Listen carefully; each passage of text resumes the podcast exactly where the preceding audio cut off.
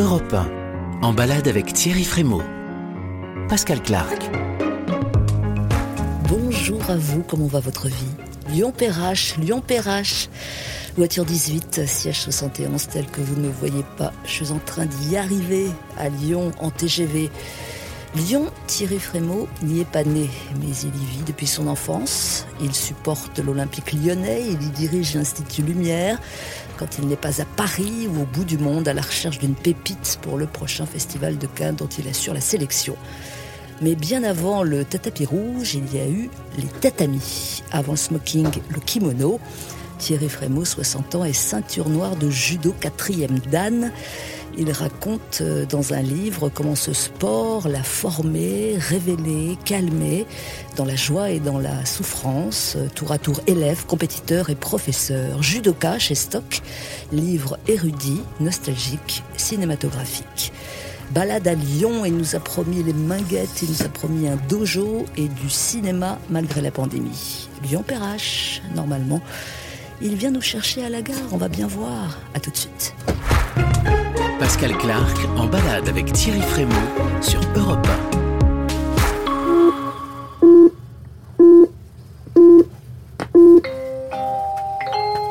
Madame, Monsieur, dans quelques instants, notre TGV nous y arrivera en son terminus Lyon-Perrache.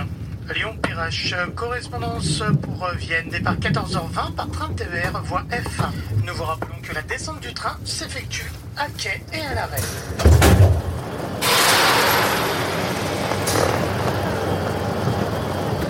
Bonjour Thierry Frémaux. Bonjour. Comment allez-vous? Très bien. Non, répondez pas automatiquement comme ça. Non, non, très bien, ça va. non, ouais, ça va, ouais. euh, fait, fait, fait pas très froid. euh, on, est à, on est bientôt à un an de confinement. Enfin, un an. euh, ça fait un an que le confinement avait commencé. J'ai j'ai une petite mélancolie, moi, De- de, ça. Je, je me Ouais, souviens, ben, l'an dernier, c'était. quand Ah, même du mois mars-avril, là, quand on était vraiment. Ouais, ouais, euh, ben, c'était là, au 15 mars, quoi, au 17 ouais, mars. à partir du 13, je crois. J'y pense ouais. beaucoup en ce moment, en, Ah en bon s- me souvenant de où nous étions l'an dernier, euh, comment on a vécu ça. Uh-huh. À part évidemment pour les gens qui ont souffert. Oui, il y en a pour qui c'était pas très très sympa. Mais vous, apparemment. euh, Oui, oui, moi ça bien, va. Moi je l'ai attrapé il y a quelques semaines et ça va. D'accord. Donc c'est Euh, fait. Bah, D'abord, merci beaucoup de venir nous chercher euh, à Lyon-Perrache. Mhm. hein. On sait s'occuper de nos de- des gens qu'on accueille. Nous allons nous balader en votre compagnie dans votre ville d'ailleurs. Euh, vous connaissez bien évidemment ce trajet Paris-Lyon, Lyon-Paris. Il paraît que vous avez toujours la même place dans le TGV, c'est vrai Ouais. ça? Enfin j'ai deux ou trois places parce que hélas parfois euh, quand je pars à la dernière minute la place est occupée. Mais en effet j'ai trois quatre places précises et une en particulier euh, où je m'installe toujours. Comme ça c'est Vous êtes maniaque Non, c'est pas la maniaquerie. Alors, je, je vais commencer à, à- à toujours citer des gens célèbres, mais j'avais parlé de ça avec Will Smith, Ça commence, Qui tu notes hein qui disait que lui, quand il voyage, quand il est en promo dans le monde entier, il descend souvent dans les mêmes hôtels, et en tout cas de film en film, dans les mêmes endroits. Comme ça, il a le sentiment d'être un peu chez lui quand même, même quand il n'est pas chez lui. Et moi, comme euh, je faisais, un peu moins maintenant, mais jusqu'à deux allers-retours par semaine, Paris-Lyon, qui est comme une sorte de shuttle, une sorte de bus, euh, j'habite à côté, là. Ouais. Et, et à Paris, j'habite à côté de la gare. Oui, c'est comme prendre effectivement euh, un train de banlieue. Hein. Voilà, donc j'arrive, je m'assois là où je sais que je peux m'asseoir. Je travaille, je dors, je bouquine et je suis arrivé. Alors, euh, en temps normal, en ce moment, euh, ça devrait être chaud dans votre vie, euh, puisqu'on est euh, au mois de mars, euh, sauf que nous ne sommes pas en temps normal et que, euh, bon bah, pff, on ne sait pas, mais le prochain festival de Cannes est annoncé hypothétiquement en juillet. Du coup, euh, en quoi consiste votre vie euh, en ce moment? Est-ce qu'elle est normale ou... Oui, elle est à part les voyages, parce que euh, à cette époque de l'année où disons que ça y est maintenant mars pour juillet, c'est comme lorsqu'on est en janvier pour le mois de mai. Donc le rapport est à peu près le même et le planning est le même. Donc je ne voyage plus. Euh, on fait tout, tous euh, pareil, euh, à se parler par téléphone ou par visioconférence. Mais vous avez vu 1800 films Mais en revanche, oui, non, on n'a pas encore vu les 1800 films habituels, mais on en est, je sais pas, à 500. Enfin, c'est la sélection a commencé déjà depuis plusieurs semaines, d'autant qu'on a la sélection 21, et puis aussi les films de 2020 que pour certains on avait déjà vu, mais qu'on s'est promis de revoir, Quel puisqu'ils ont décidé d'aller en 21. Ouais. Donc ça va faire euh, un truc immense si, si, si- si d'aventure ça a lieu évidemment. Là aujourd'hui, bon, on est, on est mi-mars, euh, on peut jurer de rien, Thierry Frémaux, mais Vous, vous tablez sur juillet, vous pensez vraiment que ça va se faire? Oui, oui, d'ailleurs on n'est pas les seuls, il y a beaucoup de choses qui, va, qui vont se passer en juin. Euh, évidemment, les Jeux Olympiques auront lieu mais sans public ou quasi sans public et sans public étranger, ben, parce qu'aujourd'hui on sait faire ça, des épreuves sportives sans public. Nous, on ne peut pas faire un festival de Cannes sans public. On ne veut pas faire un festival de Cannes virtuel. Nous, le festival, un festival, c'est, il faut qu'on soit tous là. C'est un spectacle en soi, un spectacle vivant. Mais en effet, je ne crois pas qu'on prenne beaucoup de risques, sauf catastrophe. Et dès lors, euh, il y aura bien plus grave que savoir si Cannes a lieu ou pas. Je ne crois pas qu'on prenne beaucoup de risques aujourd'hui à se dire que ça pourrait quand même avoir lieu en juillet. Mais vous avez dit ni masque ni jauge. Vous êtes Non, j'ai pas dit ça. Euh, ah, si. Quelqu'un m'a fait dire ça. J'avais dit je rêve d'un festival sans masque et sans jauge. La nuance est là. Euh, bien sûr, euh, mais on en rêve tous. Et euh, les jauges, je pense que si les salles ouvrent pas trop tardivement, disons en mai, au début mai, je pense que comme l'an dernier, ça va aller de mieux en mieux. Pas une salle n'a été un, véhicule de cluster, de virus, de je sais pas quoi. Donc, euh, je pense que quand on arrivera au mois de juillet, euh, ça ira de mieux en mieux. Que donc, on, pourra, j'espère, avoir des salles euh, quasi pleines, parce que imaginez des gens qui viennent de très très loin et qui souvent ne sont pas euh, sûrs de pouvoir voir des films à Cannes, si en plus on leur annonce à l'avance que c'est encore moins sûr que d'habitude, on sera pas bien. Et puis, euh, sans masque, non, je, pense qu'il y aura des masques. Hein. On, on, va pas tarder à bouger parce que là, il y a un marteau-piqueur hmm. euh, qui est dans ses œuvres. Lyon est en train. Juste une dernière chose, si votre sélection euh, se plaque sur la campagne de vaccination, le cinéma israélien sera hautement euh, représenté cette année. Ben, pour ne rien vous cacher, il l'est déjà. Ah. a, on a, non, il l'est pas encore parce qu'on n'a pas tout à fait, on n'a pas établi la sélection. On n'est pas en train de retenir les films. On a vu des films très beaux euh, venus de là-bas. Et en effet, comme vous dites, les Israéliens, les Anglais, les Américains et puis les Français, parce qu'il faut avoir confiance. Il faut toujours des Français. Euh, on attend le variant français euh, qui sera le. Il n'y en a même pas pour l'instant. Oui, on, est, on est quand même pas bon. Mais peut-être que le variant français sera celui qui annoncera le déclin du virus. Allez, on va monter à bord, Thierry Frémaux, car vous avez euh, la gentillesse de nous balader à, bord de votre véhicule personnel dans Lyon. Et puis évidemment, on va parler longuement de votre livre Judoka qui est paru chez Stock. A tout de suite sur Europe 1. Pascal Clark en balade avec Thierry Frémaux sur Europe 1. Nous sommes à bord de votre voiture Thierry Frémaux, cap au sud, me semble-t-il, Vénitieux, c'est ça, euh, Vénitieux et plus particulièrement les Minguettes, euh, c'est notre première destination. Nous sommes en quelque sorte en route vers euh, votre enfance et votre adolescence. Hein. C'est pour vous dire que la nostalgie va couler à flot. Euh, en écrivant euh, Judoka, euh, qui est un livre à la fois très érudit, j'ai trouvé sur le, sur le judo, mais aussi très très personnel. Vous saviez évidemment qu'il vous faudrait remonter jusqu'à une cinquantaine d'années en arrière. dans quel état étiez-vous en l'écrivant? Ben, En fait, c'était pas un pari, mais c'était presque un défi. Euh, parce que j'avais écrit un long article sur un film de Kurosawa qui s'appelle La légende du grand judo. Dont on parla tout à l'heure. Et tout à coup, il me semblait qu'on pouvait un peu parler de judo d'une autre façon. C'est peut-être le sport où il y a le, le plus de livres de méthode. Alors qu'en foot, on n'écrit pas un livre pour euh, enseigner comment tirer un penalty ou un coup franc. Alors qu'en judo, le moindre geste, tac, il y a un livre. Alors il y a plein de livres. Mais il n'y a pas la littérature qu'on peut trouver pour la boxe ou pour le vélo, ou cette littérature très sociale, très, très héroïque ou très historique. Et moi, je savais qu'il y avait matière dans le judo. Et puis plus j'ai commencé, plus mon éditeur, Manuel Carcassonne, et Benoît Emmerman m'ont dit, mais il faut que ça soit très personnel.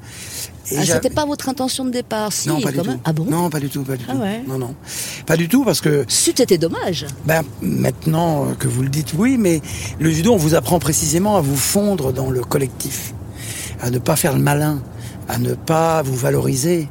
Et donc euh, j'ai longtemps eu du mal pendant que j'écrivais ça avec le moi-je. Alors j'essayais de trouver des formules littéraires qui me permettaient d'échapper un peu, euh, un peu à ce moi-je, dont il me semblait qu'il trahissait un petit peu les enseignements mm-hmm. euh, de mon enfance. Alors je crois que vous avez commencé le judo à l'âge de 9 ans.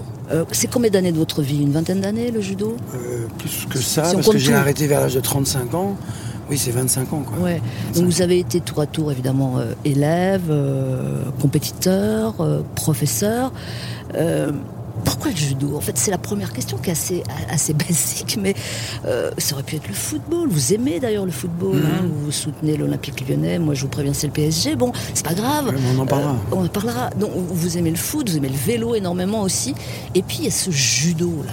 Je, je- Comment il tombe? Comment il arrive? Il arrive parce que ma mère nous envoie au judo. Et je me suis rendu compte, et même depuis que le livre est sorti, plein de gens m'ont dit Mais tu sais que j'ai fait du judo, moi. et je me suis rendu compte que plein d'enfants sont passés par le judo, garçons Oui, et filles. Peut-être un ou deux cours pour voir. Un ou deux cours, ou Ouais. parfois j'ai été nul, je me suis arrêté à la ceinture jaune, ou je croyais que j'étais bon, j'ai perdu à ma première compétition. Donc plein de gens ont commencé et ont arrêté.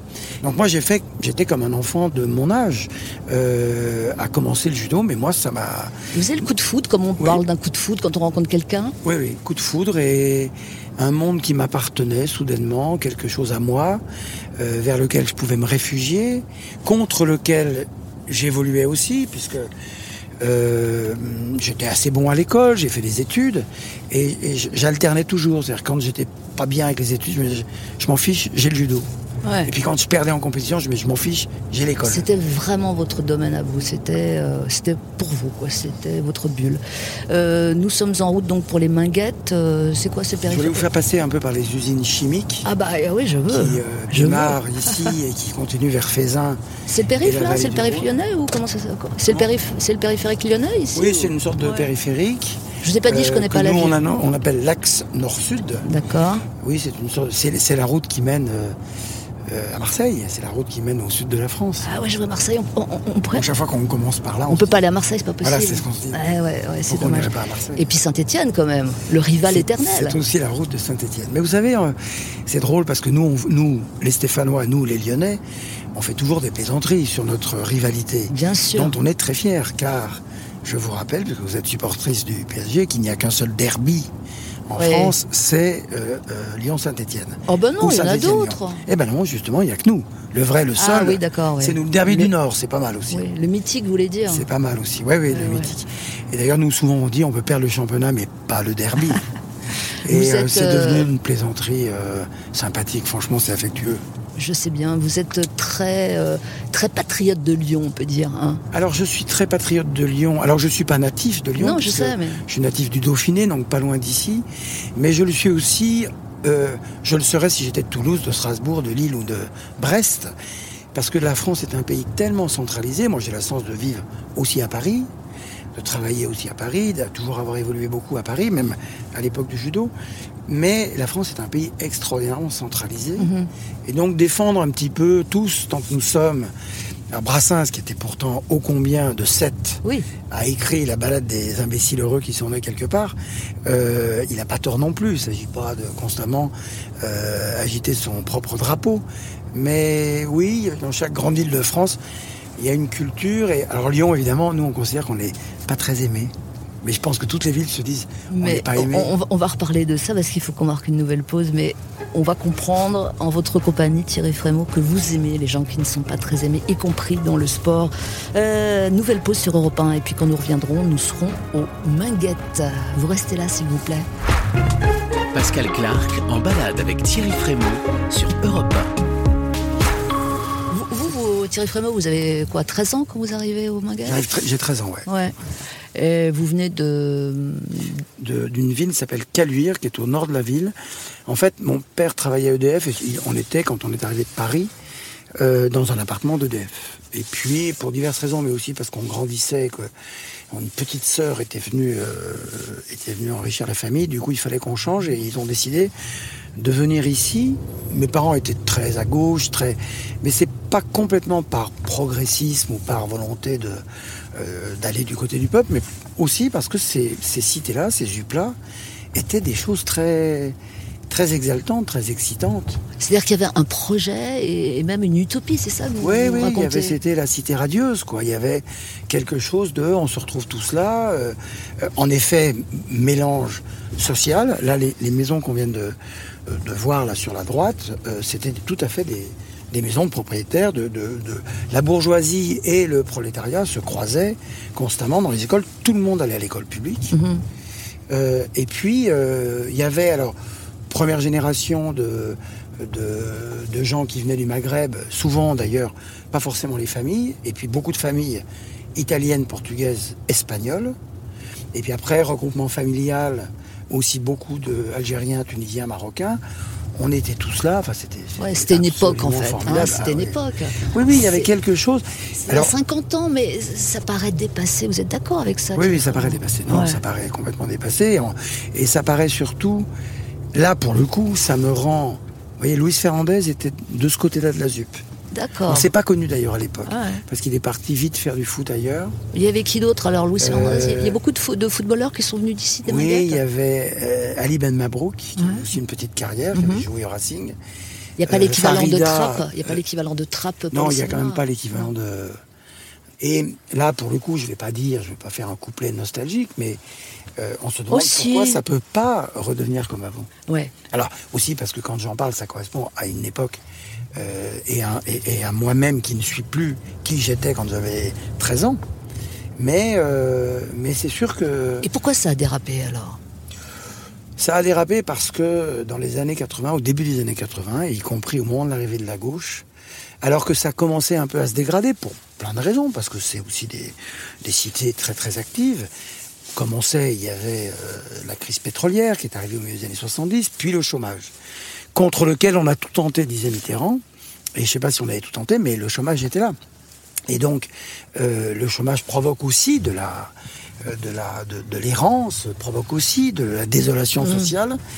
Et ça a commencé un peu comme ça. Moi, je me souviens que euh, on avait, je faisais, je faisais pas de politique moi, mais j'allais quand même dans des, dans des réunions et on, on disait, bah, il faut prendre. Il y a une génération là, nous, on savait, nous, même les grands frères disaient ça. Il y a une génération, ça va pas quoi. Ils, ont raté l'école, ils ont tout raté, ils sont insupportables, ils sont pénibles. Il faut couper cette génération et euh, recommencer à zéro, prendre les meilleurs profs, euh, diviser les classes par deux et leur donner des primes parce que c'est pas facile d'être instit ou prof à la vue du Minguette. On envoyait des jeunes maîtres auxiliaires alors qu'il fallait envoyer des gens euh, capables de, de- de comprendre un peu Oui, cette population bouillonnante. été- Moi, le premier, hein, nous, on était quand même très très actifs. Et puis après, il y a eu le chômage, et puis après, il y a eu plein de choses. Mais il ne fallait pas dire ça. C'est-à-dire que moi, je me souviens, on disait non, non, à la ZUP, tout va bien. Il fallait dire que tout allait bien. Et c'était pas un problème, plus de dire euh, au quartier latin ou à la ZUP du Minguette la vérité des choses. Et la ZUP commençait quand même un peu à se, à se dégrader. euh, Voilà, puis il y a eu les émeutes, les émeutes début 80, mais il y a aussi eu ici le, euh, le départ de, de la marche qu'on appelait la marche des beurs, Ouais. donc, euh, qui était quand même porteuse d'espoir. Enfin bon, il y, a- beaucoup d'histoires ici. On- nous sommes actuellement rue des Martyrs de la Résistance. C'est là que Thierry Frémaux a passé son enfance, son adolescence. Et forcément, on va vous faire un premier cadeau musical, Thierry Frémaux. hein. à l'époque, vous le racontez dans votre livre, vous écoutiez notamment Pink Floyd. Euh, le fameux album, pour ceux qui, qui ont l'âge de s'en souvenir, avec la vache. Euh, il s'appelle A Tom Heart Mother. ouais. Vous vous souvenez, il y a un Ah, très, bah, très, très, grand- très bien. il y a un très grand morceau sur la, ce qui était la première face. Oui, oui, absolument interminable et magnifique. 24 minutes, on va pas vous les passer, mais on vous en passe un petit peu. On vous passe 3 minutes de ce morceau-là. Et comme ça, ça vous donnera l'envie d'aller tout écouter. Pink Floyd sur Europe 1. Pascal Clark en balade avec Thierry Frémaux sur Europe 1.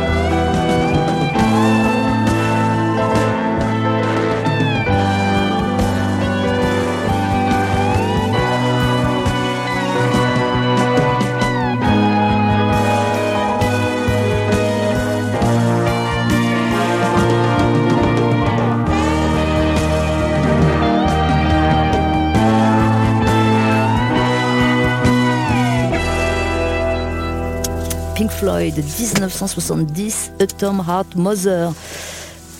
Fallait un peu de drogue pour écouter ça, non Oui, oui, mais c'est pas mon truc, la drogue. Les sportifs et la drogue, ça va pas Non, c'est vrai. ensemble. Enfin, mais oui, c'est assez planant. Moi, je trouve que la musique suffit comme drogue. Oui, ça suffit, c'est vrai.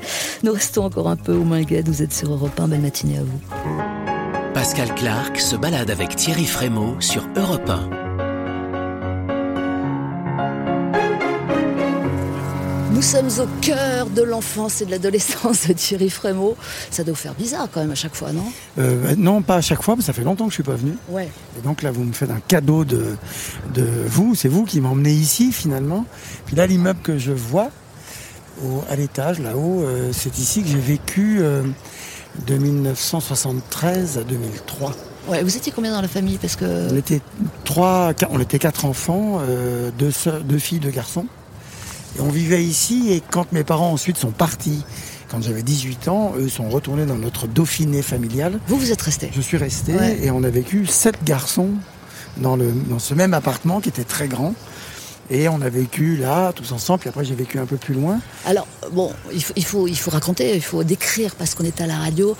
Euh, c'est assez défraîchi, on va pas dire le contraire. Hein. C'est pas Là, très bien un peu entretenu. défraîchi. Et puis alors, vous savez, souvent quand on, on avait des yeux d'enfant, on voyait les choses plus grandes qu'elles n'étaient. Et là, les choses m'apparaissent un peu plus petites. Ouais. Cette place m'apparaît plus petite.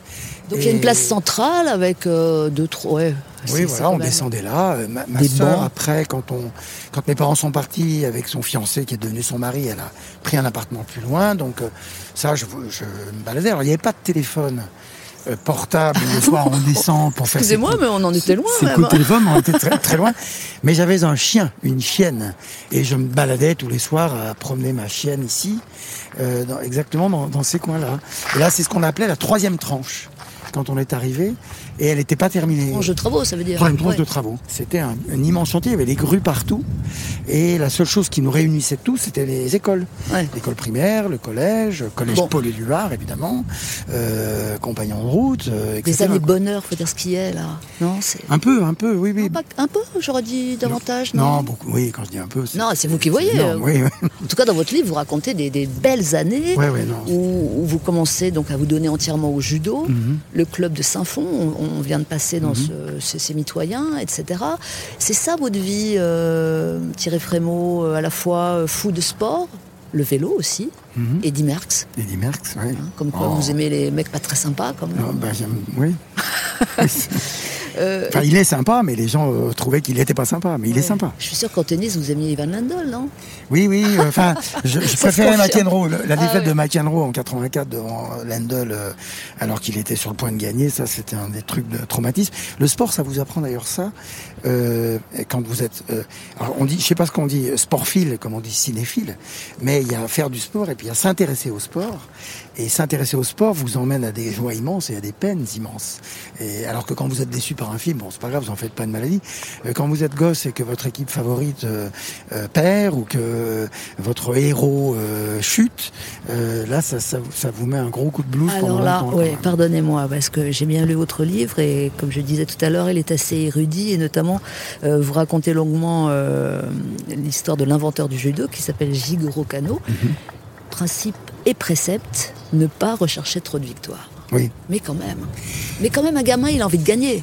Un gamin, il a envie de gagner, mais au judo, on vous apprend que vous trouverez toujours plus fort que vous. Donc, c'est pas la peine de vous croire le plus fort. Ce qui est un assez joli enseignement dans la vie quand même. Euh, et mon professeur à moi, Raymond Redon, me disait, euh, quand j'ai commencé à avoir un peu des résultats, il me disait, c'est bien, mais je vais t'apprendre à être encore plus fort, comme ça un jour tu pourras me battre. Et ça aussi, ça vous apprend quelque chose d'une modestie et en même temps d'une- d'un but. Et sachant que ce but n'est pas du tout de devenir le roi du monde, mais qu'à votre tour, vous direz ça à un de vos élèves. Et euh, Là, on est bien dans l'esprit du judo. Là, on est bien dans l'esprit du judo. Et ce que je vous dis là, n'importe lequel de- des judokas vous rencontrerez vous dira la même chose. Et depuis que ce livre est sorti, beaucoup m'ont écrit pour me dire, j'ai l'impression que, que ton enfance, c'est mon enfance. C'est-à-dire que ce rapport à un sport euh, qui vous donne si vous lui donnez, c'est comme en cinéma. J'ai l'habitude de dire aux, aux gens qui me disent comment je pourrais pour faire du cinéma, je dis aimez le cinéma et il vous aimera. Et, euh, et le, le sport, c'est pareil, le judo, c'est ça. Thierry Ray, champion olympique, champion du monde. On s'est pas connus sur les tapis, on s'est croisés. On a quasiment le même âge. Il, m'a dit, c'est ma jeunesse, je prends. Moi, j'étais à Paris, tu étais à Lyon, mais on a vécu la même chose et le même rapport à, à, une vie à nous qu'on pouvait se faire grâce à un sport. C'est-à-dire, c'est une question d'apprentissage, en fait. C'est ça le. Il y a l'apprentissage, il y a après le, la manière dont vous vous l'appropriez à vous, puis la manière dont vous transmettez à votre tour. Et là, vous qui nous écoutez, vous vous demandez, mais comment le cinéma débarque Et le cinéma, au plus haut niveau aussi, débarque dans la vie de Thierry Frémaux? C'est vrai, on est tenté de se demander ça, parce que là, on part des minguettes. En gros, votre trajectoire, pour faire court, c'est des minguettes à Cannes, quoi. Oui, oui, oui, oui. Dit comme ça, c'est vrai que c'est assez impressionnant. Oui, alors faut pas non plus croire que les Minguettes, c'est le Bronx. D'ailleurs, je pense pas que le Bronx, ce soit le Bronx non plus. Il faut pas croire non plus que Cannes, c'est le Nirvana. Et il faut pas croire non plus que Cannes, qui est une ville formidable, très populaire, il y a le quartier de la Boca. Où, je parlais du festival de Cannes, oui. Mais d'accord, d'accord, des marches et tout. Gardez ça sous le pied, euh, Thierry Frémaux, parce que là, on, va marquer une nouvelle pause sur Europe 1 on va, bah, peut-être qu'on va un petit peu euh, se balader encore dans les Minguettes. En tout cas, quand on se retrouvera, on sera en route vers la lumière. On, dit, ça comme ça mhm.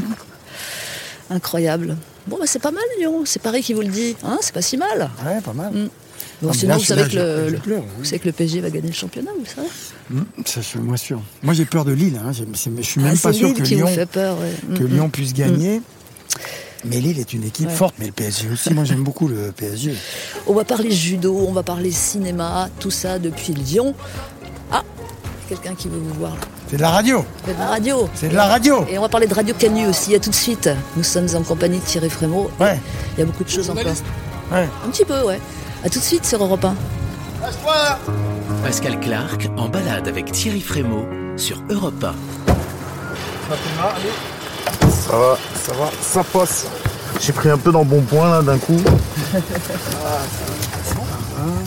il faut bien les, bien les quitter à nouveau les maguettes, hein, Thierry Frémaux. C'est ça la vie. Ouais, ouais. Non mais je serais bien resté. Non mais c'est, c'est, j'étais quand même pas venu là depuis quelques temps, et surtout pas à descendre de la voiture, à marcher, à me retrouver dans cette chaufferie vers laquelle je me baladais tout le temps. Et alors, euh, il y a aussi un cinéma, on aurait pu passer devant le cinéma. Ah, c'est Gérard Philippe, évidemment, autre compagnon de route du Parti communiste, puisque toute la ville euh, ville communiste, toute la ville est restée, euh, est restée fidèle à, l'histoire du parti, quoi. Alors bon, on va, on va se diriger, comme on l'a dit, vers l'Institut Lumière, vers ce quartier-là en tout cas. Et pour commencer à infuser ce cinéma dans, dans votre vie, on pourrait peut-être parler de Radio Canu. Parce que Radio Canu, c'était bah, c'était même pas une radio libre, hein, puisque c'était avant 80, donc c'est une radio pirate, non? C'est une radio pirate, ouais. Une radio pirate, et, c'était avant que Mitterrand, en effet, libéralise les ondes. Et l'un des... Alors, on, faisait ça avec des amis, euh, mes, parents eux-mêmes, qui étaient tout à fait impliqués, mon père, qui était tout à fait impliqué là-dedans. Il était au platine ou il était à la console ben Non, mais l'émetteur, il y avait trois émetteurs euh, dans des endroits, donc... Euh, oui, cachés, donc. Cachés, et puis en hauteur, pour... bon... Et puis aussi parce que comme ça, ça, ça, permet. Il y avait des gens qui guettaient les voitures de police avec les trucs euh, supposés euh, traquer les émetteurs à la préfecture au centre de Lyon. Euh, et d'être ici, ça laissait le temps. Ah oui, de prévenir. De prévenir et donc de s'en mmh. aller. De, mmh, bon, mmh. Ça n'a pas empêché un jour qu'ils aient débarqué. Mais oui, oui, c'était. Vous avez fini au poste ou? Oui, pas moi, mais j'ai. Oui, oui, Non, pas moi, parce que j'étais. Ça, ça, ça, ça, me revient. le soir où les flics sont arrivés à la maison. Moi, j'étais à l'un des premiers concerts de Renaud, le chanteur. Ah, donc euh, Radio Canu, je crois que vous parliez de, cinéma, et puis, euh, comme on l'a suggéré tout à l'heure, euh, sans doute ce goût du cinéma vous est-il venu par votre père? Oui, mon père était. c'était Génération Ciné Club. Donc, quand on était tout gosse à Paris, il s'occupait d'un ciné club à Brunois, et puis à la MJC de Brunois. Et puis après, on, est toujours allé au cinéma, voir toutes sortes de films. Et ça m'est resté. Euh, moi, je suis pas un cinéphile. Euh, ouais, c'est-à-dire euh, à la fois des, films commerciaux, à la fois des films plus pointus, c'est ça? Oui, oui, oui. considérer que, que Georges Lautner, dans, dans la catégorie de cinéma qu'il a choisi de faire, a tout à fait sa place dans l'histoire du cinéma comme un auteur qui a choisi de faire du cinéma d'auteur. L'essentiel étant, vous savez, quand on vous dit c'est quoi votre genre de cinéma, ben, c'est le genre bon film. Oui, bon mais bon film, évidemment, c'est éminemment subjectif. Donc, quels sont les critères? Non, on sait ça. Ah non, il y a une vérité dans le cinéma? Oui, bien sûr. Ah, vrai? On sait la vérité de la mise en scène, de l'écriture des dialogues, de, de ce qui est proprement cinéma. C'est-à-dire en quoi un film euh, ne pourrait pas être euh, autre chose qu'un film. En quoi euh, une histoire qu'on vous raconte, on vous raconte avec des images, et les émotions que vous avez, vous les avez par la grâce de la mise en scène. Et que si et que, et que euh, de la même manière, adapter Proust au cinéma, c'est compliqué. Proust existe parce que c'est de la littérature.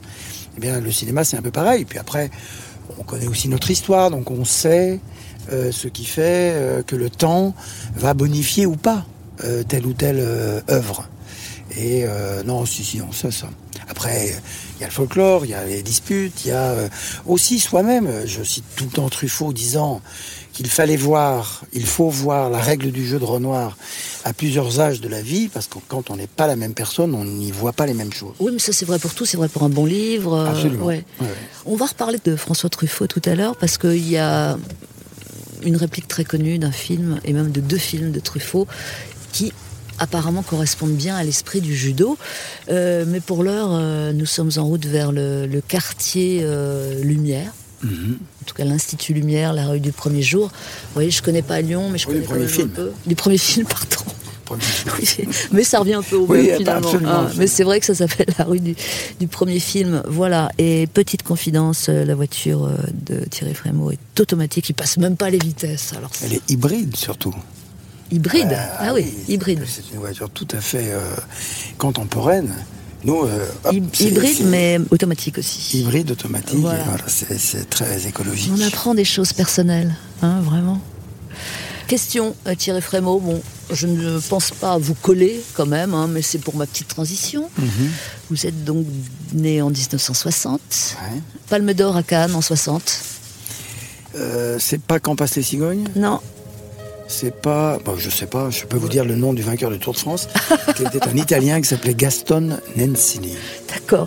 Et C'est ben, le un, aussi un. Italien qui a remporté la Palme d'or en 1960. Donc c'est Federico Fellini. Ah, mais oui, que je suis con, bien sûr. C'est pas bah, grave. Euh, musique du film d'ailleurs, Nino Rota. Fellini, Antonioni qui était là aussi. ouais, ouais. Exactement. Euh, la Dolce Vita, c'est aussi une chanson d'un amoureux fou du cinéma qui, hélas, n'est plus là. Il s'appelle Christophe. Christophe La Dolce Vita sur Europe 1. Tous les soirs sans fin, je traînais sur ma Vespa, dans mon gilet de satin. C'était la Dolce Vita. Je cherchais l'aventure jusqu'au petit matin. Je me prenais pour bénure en conduisant d'une main. Mais je t'ai rencontré et puis tout a changé.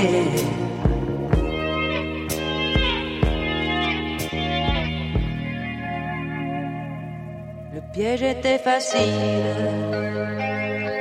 Tu es tombé dans mes bras. On se promenait en ville. C'était la Dolce Vita. Et cette façon que tu avais de te serrer contre le revers de mon smoking blanc cassé ne pouvait pas me placer. Même dans l'obscurité, je te revois encore.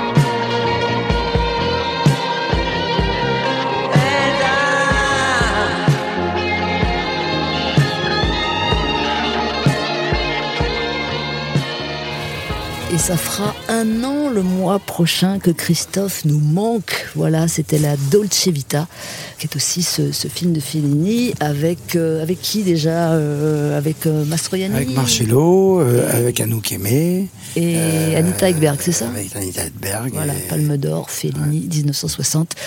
Qui aura la Palme d'Or en 21, en 2021, Festival de Cannes? Allez savoir Allez, tout de suite sur Europe 1 pour la lumière. Pascal Clark en balade avec Thierry Frémaux sur Europe Quartier Mon Plaisir à Lyon, mais on pourrait dire quartier Lumière, tout est lumière ici. Oui, euh. oui. D'ailleurs, la station de métro s'appelle Mon Plaisir Lumière. Lumière, Mon Plaisir. Ah ouais, voilà, donc euh, les frères Lumière, Ouais, Louis Mhm. et Auguste. Auguste. Voilà. Et la rue du premier film, The First Film, car le cinéma est né à Lyon. Le cinématographe, est né à Cinématographe. Lyon, comme ça on aura moins d'ennuis Oui. avec les historiens tatillons, dont nous, dont, dont nous sommes aussi. C'est-à-dire qu'il ne s'agit pas de dire qu'un matin, un homme s'est levé en disant je vais inventer un truc qui va s'appeler le cinéma. C'est un long processus et avant Lumière, il y a d'ailleurs là-bas une allée des inventeurs qui commence avec Léonard Vinci. Et euh, c'est un long processus au bout duquel en effet se trouve un homme qui s'appelle Lumière en plus et qui a fait le truc et qui a aussi conçu euh, euh, qui a à la fois résolu des problèmes techniques que les autres ne parvenaient pas complètement à résoudre. Il a été en tout cas le premier. Ils étaient vraiment plusieurs sur le coup. Mais surtout, il a cru d'emblée euh, qu'il fallait faire ça collectivement. C'est-à-dire, il fallait projeter. C'est la fameuse histoire du père Lumière qui assiste à la démonstration d'un kinétoscope Edison qui était une petite boîte individuelle. Il a dit il faut faire sortir l'image de la boîte et la projeter sur grand écran. Je rentre à Lyon, mes fils trouveront ce qu'ils ont fait. Et. Et c'était ici qu'ils ont Voilà, tourné leur premier film. Ouais. C'est ici physiquement. C'est là qu'est l'Institut Lumière que vous Ouais. présidez. Non, que je dirige. C'est Bertrand Oui. Tavernier qui ah le préside. mais présider, diriger, moi je Ah, sais non, jamais. non.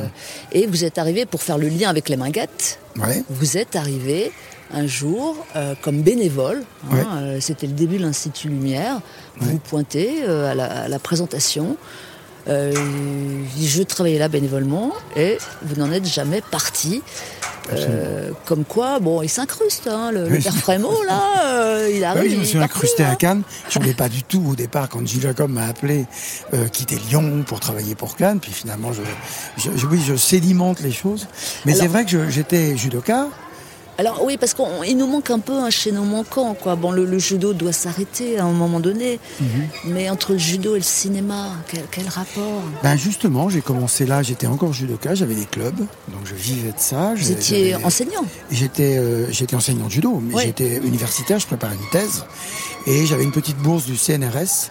Hélas, je n'ai jamais terminé ma thèse, mais je le ferai peut-être un jour, comme Bob Dylan, qui a, qui, a, qui a fait sa thèse des années plus tard. Et je suis venu, oui, oui, j'ai vu Bernard Chardère, Venez, on avance, on avance, on rentrer. Non, mais je voulais vous Ah, montrer, regardez. Ah d'accord, pardon. Là, au fur et à mesure que le portail s'ouvre, Oui, Et on ouvre vous- pour nous, hein, c'est on sympa, ouvre pour hein, nous, parce qu'évidemment, la photo du premier film. Eh bien, sur la charpente qu'on voit sur la photo, la charpente là, eh bien, c'est celle qu'on voit là-haut.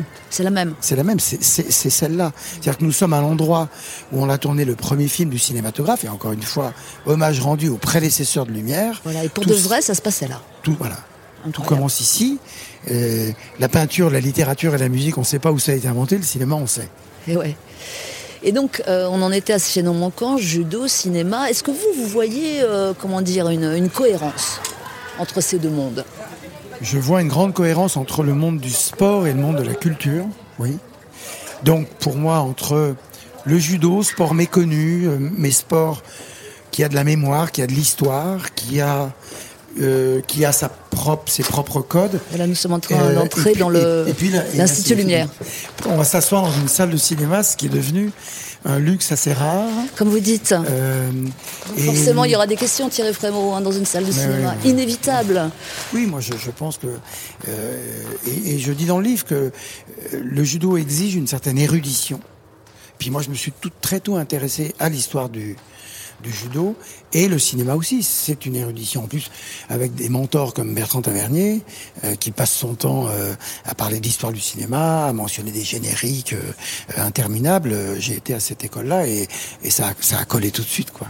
Donc évidemment, tapis rouge, tatami, smoking, Kimono. kimono. Enfin, on peut on peut multiplier les, les Mhm. parallèles. Hein. Oui, et avec celui qui m'est arrivé seulement à la fin de l'écriture de ce livre, la projection. Eh oui, forcément. Projection d'un Ah, vous n'avez pas pensé avant Mais pas du tout. Ça m'est venu, mais au moment où je l'écris. Alors, projection avec Hippon ou projection avec Aplo. Un peu ça. Et, euh, et puis, euh, les chutes. La chute en judo. Ah la, bah la chute. Des monteurs. C'est la, la- la première des choses de votre livre. Bon, Oui. il y a beaucoup de choses à dire sur judo, mais on va aller tout à l'heure dans un dojo, donc on va garder ça Oui. hein, pour ce moment-là.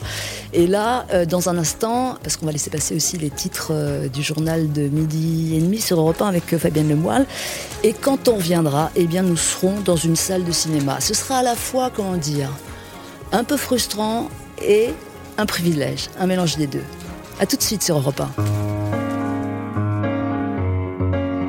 Europe 1, en balade avec Thierry Frémaux. Pascal Clark. Oh là là, qu'est-ce qu'elle est belle Magnifique salle Ah, c'est le- deuxième choc euh, de la journée. hein. Magnifique salle, Thierry Frémaux. Le deuxième choc euh, après les Minguettes, vous voulez dire? Bah, C'est-à-dire que retourner aux Minguettes euh, des années après et retourner dans une salle de cinéma des mois après, c'est presque la Vous ne venez chose. jamais, même, euh, même vide comme ça Non, nous on respecte assez les, les- la loi publique, donc on s'est presque pas fait de projection dans cette salle, euh, pas de projection privée. On a réuni toute l'équipe de l'Institut Lumière, mais on a, on s'est pas. Laissez-moi Et- faire le générique, s'il vous plaît. Oui. Nous sommes après-midi, l'émission repart. Alors, bonjour de Lyon, et même rebonjour de Lyon. Je signale que qu'importe le moment ou la localisation, vous pouvez très bien euh, rattraper cette émission ou la réécouter sur europe1.fr. Voilà, Thierry Frémaux, nous sommes chez vous à Lyon, euh, tel l'OL recevant le PSG. Euh, vous jouez à domicile aujourd'hui, vous êtes directeur de l'Institut Lumière et délégué général du Festival de Cannes. Et vous nous offrez un beau préquel dans votre livre euh, Judoka paru chez Stock, puisque vous racontez l'avant-cinéma, toutes les euh, années judo. On en parlait un petit peu tout à l'heure au Minguette et on en reparlera tout à l'heure dans un dojo. Et donc là, voilà que maintenant que le générique est à nouveau officiellement déclaré, nous sommes à l'Institut Lumière qui est fermé, évidemment, malheureusement en ce moment. Et nous sommes dans une immense salle de cinéma. Qu'est-ce que ça fait? Ben Non, c'est très impressionnant de, de se trouver dans une salle de cinéma en mars 2021. Parce que ça fait presque un an, il y a eu cet impromptu et cet intermède entre, entre l'été et le début de l'automne. Mais euh, on a coutume de dire que même deux guerres mondiales n'avaient pas fermé les salles de cinéma. C'est vrai? Et c'est vrai, toujours argué que la grippe espagnole l'a fait à un moment, mais, mais c'est très impressionnant ce qui se passe. Alors heureusement, mon Alors le ressenti, moi je veux votre ressenti là. Ah mais le ressenti, c'est d'abord euh, euh, d'abord une grande fierté euh, de voir cette salle telle que nous l'avions voulu à l'époque avec Bertrand Tavernier, Jacques Deray, euh, parce qu'on voulait une salle comme ça noire avec des beaux fauteuils sur le sur les rebords, sur les accoudoirs Ah oui, desquels attendez, on va- on va est descendre un petit inscrit- peu. sont inscrits les noms de tous les grands cinéastes, femmes et hommes, qui ont fait l'histoire du cinéma. Vous pouvez presque choisir votre fauteuil et voir comme là euh, un film en compagnie de Nagisa Oshima, puisqu'on Ah parle bah, de- voyez, vous, Japon. vous tombez, vous tombez sur lui. Et là, quoi. de Robert Flaherty, le grand Ah documentariste. ouais, ouais, ouais, il y a qui là Euh, et juste à côté, Ferdinand Zecca, qui est l'un des, des pionniers. Enfin bon, il y a toute une histoire du cinéma qui peut se lire à travers les, les fauteuils. Et alors, bon, euh, Thierry Frémaux, euh, vous l'avez dit, il n'y a pas eu une salle, pas eu un film en France depuis 4 mois, 4 mois et demi. Et même avant, bon, ça a ouvert très très peu de temps en réalité. Vous n'avez pas envie de crier, là Vous n'avez pas envie de crier Non, on n'a pas envie de crier. D'abord, pas crier. On, on de aurait vous, envie hein. De d'expliquer. vous, là. Non, non, moi, je, d'abord, je suis pas comme ça. Moi, je, je, je vais pas me rouler par terre. même, la rage, non non, la rage, nous l'avons, mais contre qui, contre quoi De toute façon, ça sert à rien. Regardons euh, l'avenir. Au moment où nous nous parlons, on pense quand même que ça devrait tarder.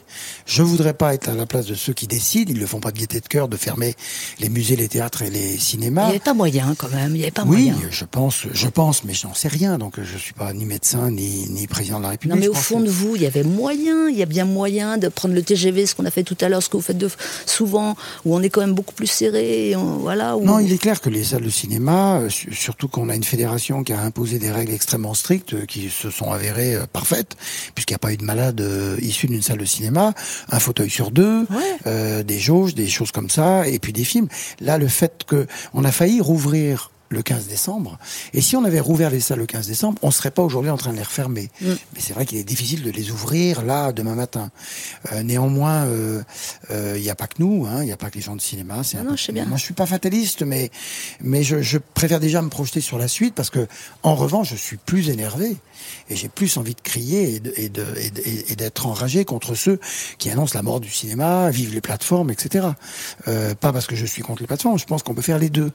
Euh, et je suis par ailleurs convaincu, comme ça s'est passé l'été dernier à l'automne, que les gens évidemment vont revenir euh, euh, dans les salles de cinéma. Ils n'attendent même que ça. Euh, on réunit nous quand même pas dans la salle, mais à la librairie les les abonnés de l'Institut Lumière et c'est formidable de les voir et de voir l'envie qu'ils ont que tout reprenne. Vous n'avez pas de doute que quand les salles rouvriront, les gens seront là. Est-ce qu'entre-temps, quand même, il y aura des, des, des, des salles qui auront fermé Parce que euh, trop longtemps... euh, Non, il n'y aura pas de salle qu'on fermée Non, parce qu'en pas France, il faut quand même le remesurer. On est quand même très très aidé. Euh, toute l'industrie française, toute la vie économique a été quand même tout à fait protégée depuis un an. Donc les salles l'ont été. Le CNC a tout à fait œuvré pour ça. Donc non, non. Par contre, il va falloir être costaud pour la reprise. Ouais. Là, il va falloir a- enchanter. C'est d'ailleurs assez excitant de se dire aussi que ce pourquoi les gens retourneront dans des salles, c'est pas pour voir des fauteuils et des écrans blancs, c'est pour voir des œuvres. Ouais. Et savoir que le, le- notre, notre, destin est entre les mains des artistes, je trouve ça vraiment bien, moi. Et en plus, comme je vois plein de films avant tout le monde, Oh, ça va je sais euh, déjà pour voir les choses comme un, un truc de prêt-à-porter où on, on a le, le, programme de l'année suivante. Non, je- nous, on voit de très très belles choses, du cinéma français en particulier. Ah, C'est vrai? Ouais. Et je vous en dis pas plus. Bah si, j'aimerais bien. Non, trop tard. Allez. Non, parce que Un petit peu une bon, à bricole, Cannes, on a inventé le secret. Donc, je vais surtout pas le briser maintenant. Non, mais les gens, d'abord, il y a eu plein de tournages. Hein, euh, Ah, ça, les oui. tournages se sont pas Ne, arrêtés. ne m'embrouillez pas, là. Et, euh, Dites-moi on des va- choses... euh, Non, non, bah on pouvait mais pas, on pouvait pas. Je peux pas. Mais, euh, mais ça sera bien. Bon, on, on vous croit sur parole. Mhm, il faut. Et, et sur parole, puis après sur preuve ou pas. Vous savez, présenter une sélection. C'est pour ça qu'on on fait jamais trop les malins avant. Parce que si on dit, vous allez voir ce que vous allez voir. Vous allez avoir la pression, Et- et, hein. bah oui. Ah, ouais, il y a une année sans Festival de Cannes, celui d'après, s'il a lieu. Et eh puis, ben, euh, j'aimerais pas être à votre place, finalement, Thierry. Et puis Cannes 2021 sera, je l'avais déjà dit l'an dernier, le premier événement mondial post-pandémie. Ce qui nous donne à tous, pas seulement à nous, à nous Français presque, une certaine responsabilité euh, qu'on endosse volontiers parce que qu'est-ce qu'on a envie de faire la fête? C'est clair. Depuis euh, cette magnifique salle de l'Institut Lumière, eh bien, nous marquons une nouvelle pause.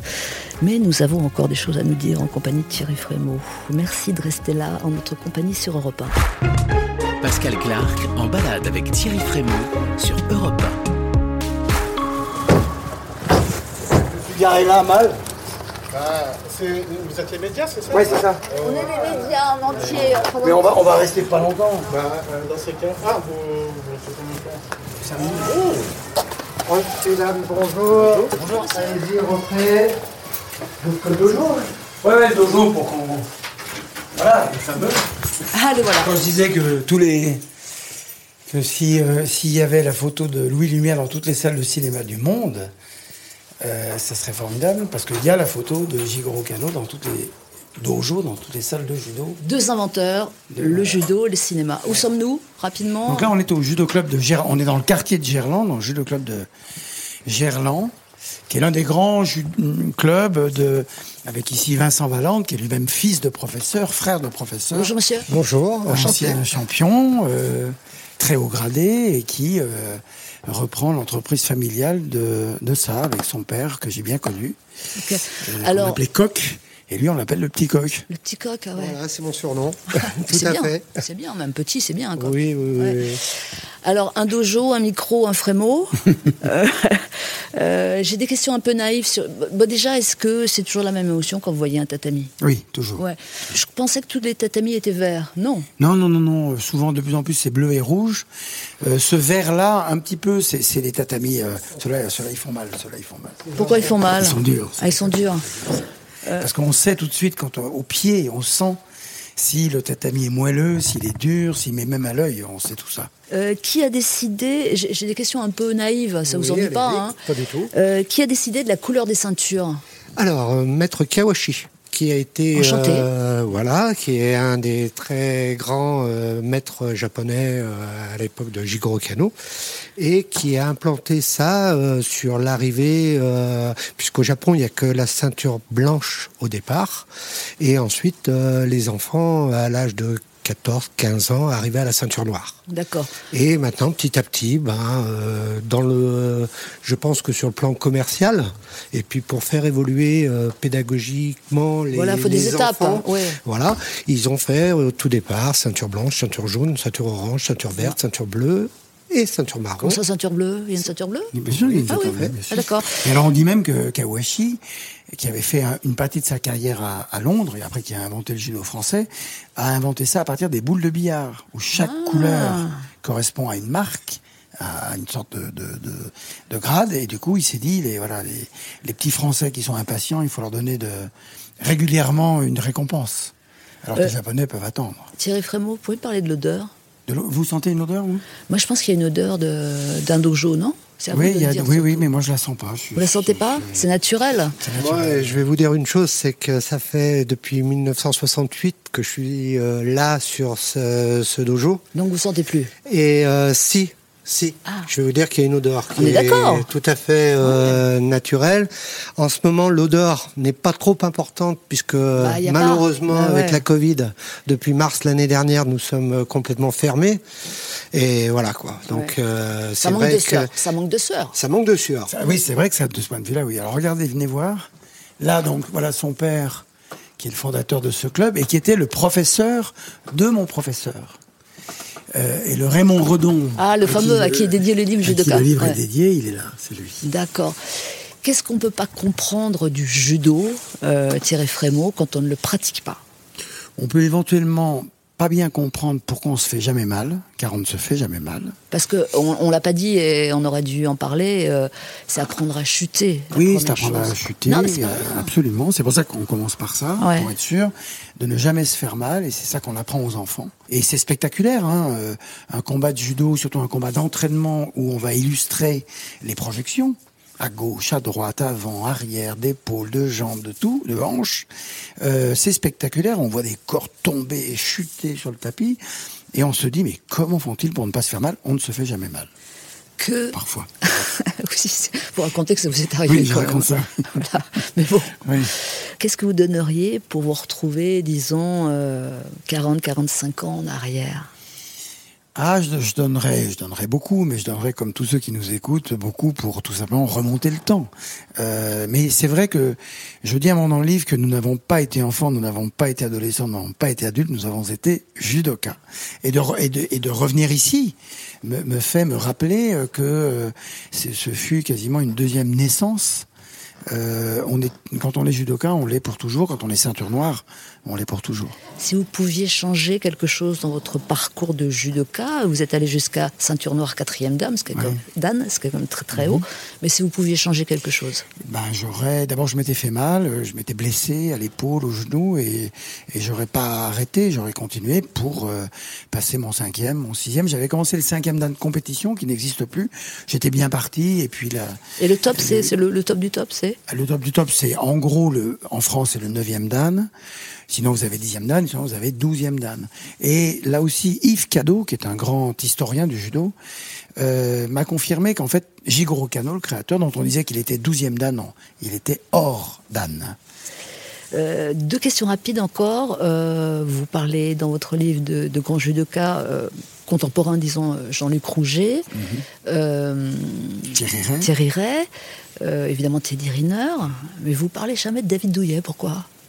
J'en ai parlé un petit peu, oui, je- je- j'en parle moins parce que il, je veux pas dire qu'il est déjà dans l'histoire. Jean-Luc Rouget s'attachait à ma, mon enfance, euh, euh, Thierry Ray à ma jeunesse, et puis Teddy, c'est aujourd'hui. Je parle aussi beaucoup des... Et, et surtout, il faut qu'elles écrivent à leur tour des championnes. Euh, le judo est de, vraiment devenu un sport féminin et les filles euh, de l'équipe de France sont les meilleures du monde. Clarisse Agbenienou est championne olympique, championne du monde. Elle va gagner à Tokyo, c'est sûr. Et c'est des Si à espèces... Tokyo, elle, elle gagne. Mais oui, il y aura Tokyo, oui, il y aura elle Tokyo y gagnera, comme Cannes. Teddy d'ailleurs. Et je dis, c'est des espèces de princesses des banlieues à leur tour. Et c'est elles qui gagnent aujourd'hui. Être Gémeaux, ascendant Gémeaux, autant dire euh, être double au carré, est-ce que ça aide au judo? Euh, oui, surtout d'être gaucher. Euh, parce que les gauchers sont... Donc rien à voir avec l'astrologie. Non, rien à voir avec l'astrologie. Mais être gaucher, c'est pas mal parce que les gauchers sont plus forts à droite que les droitiers à gauche. Et c'est un peu comme en tennis, pareil, Ouais. il y a des trucs de cerveau Ouais. où je crois qu'on est plus intelligent que les autres, mais je ne vais pas le dire à la radio. Comme Et ça. plus modeste aussi. Oui. On va écouter votre titre, euh, Thierry Frémaux. Qu'avez-vous choisi comme titre musical? J'ai choisi L'espoir de Bernard Lavillier, un Stéphanois, comme, quoi, comme quoi nous les aimons aussi. Et puis j'aime beaucoup Bernard et il chante avec Jeanne Chéral, qui est l'une des plus belles artistes euh, de la chanson française.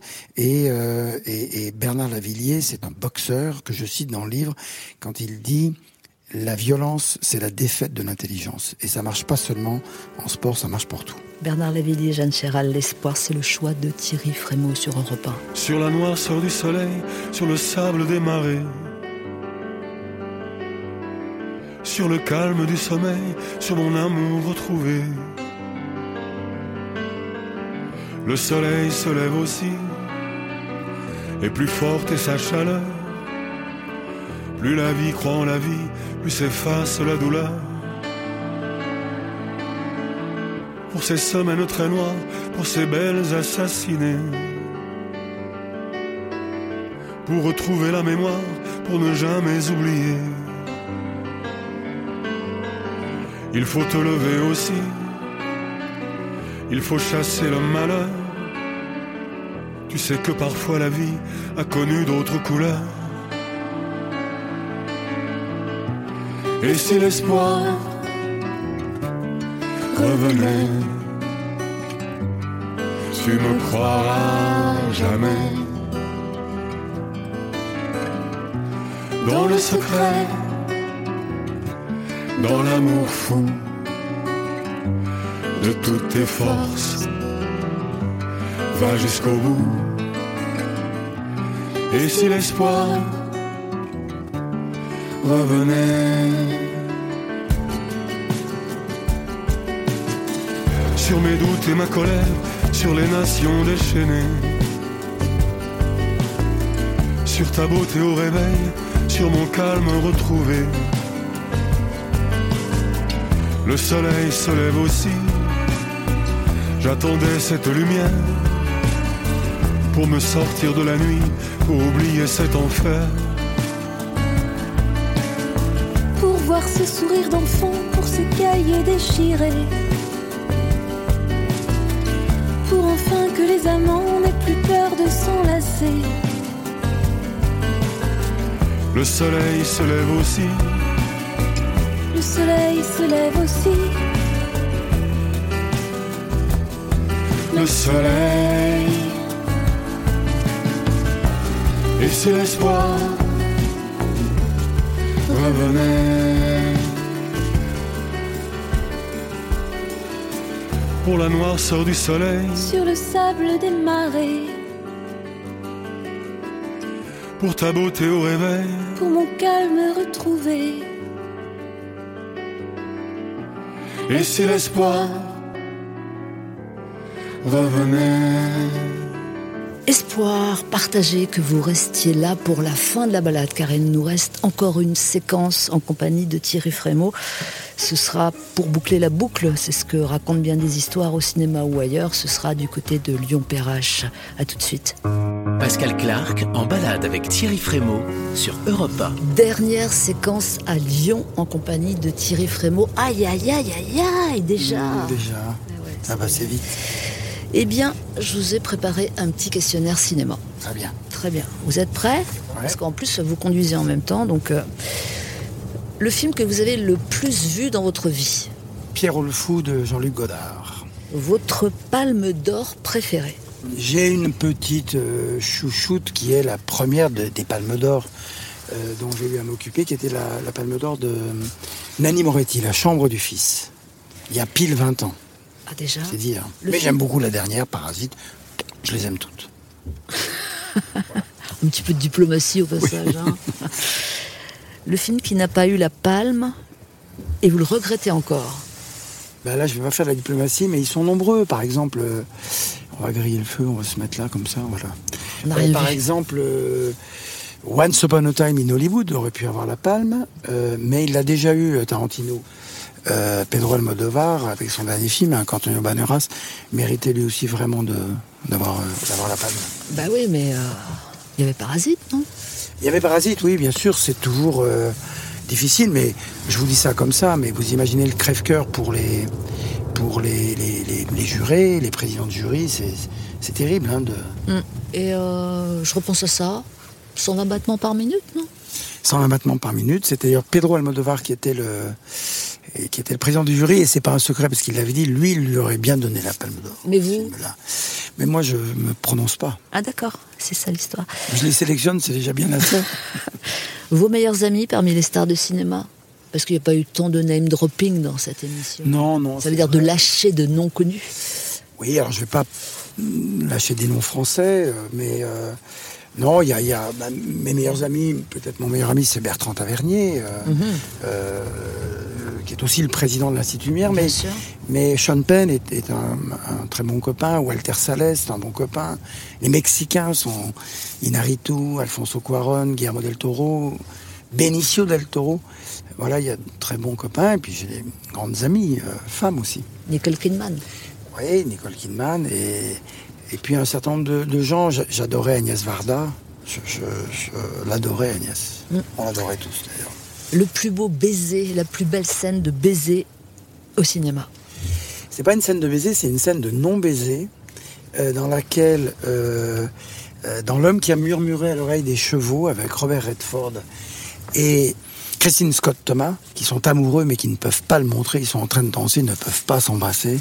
Et c'est un truc très très torride de ce qui ne peut pas se passer mais dont on sent à quel point il faudrait que ça se passe.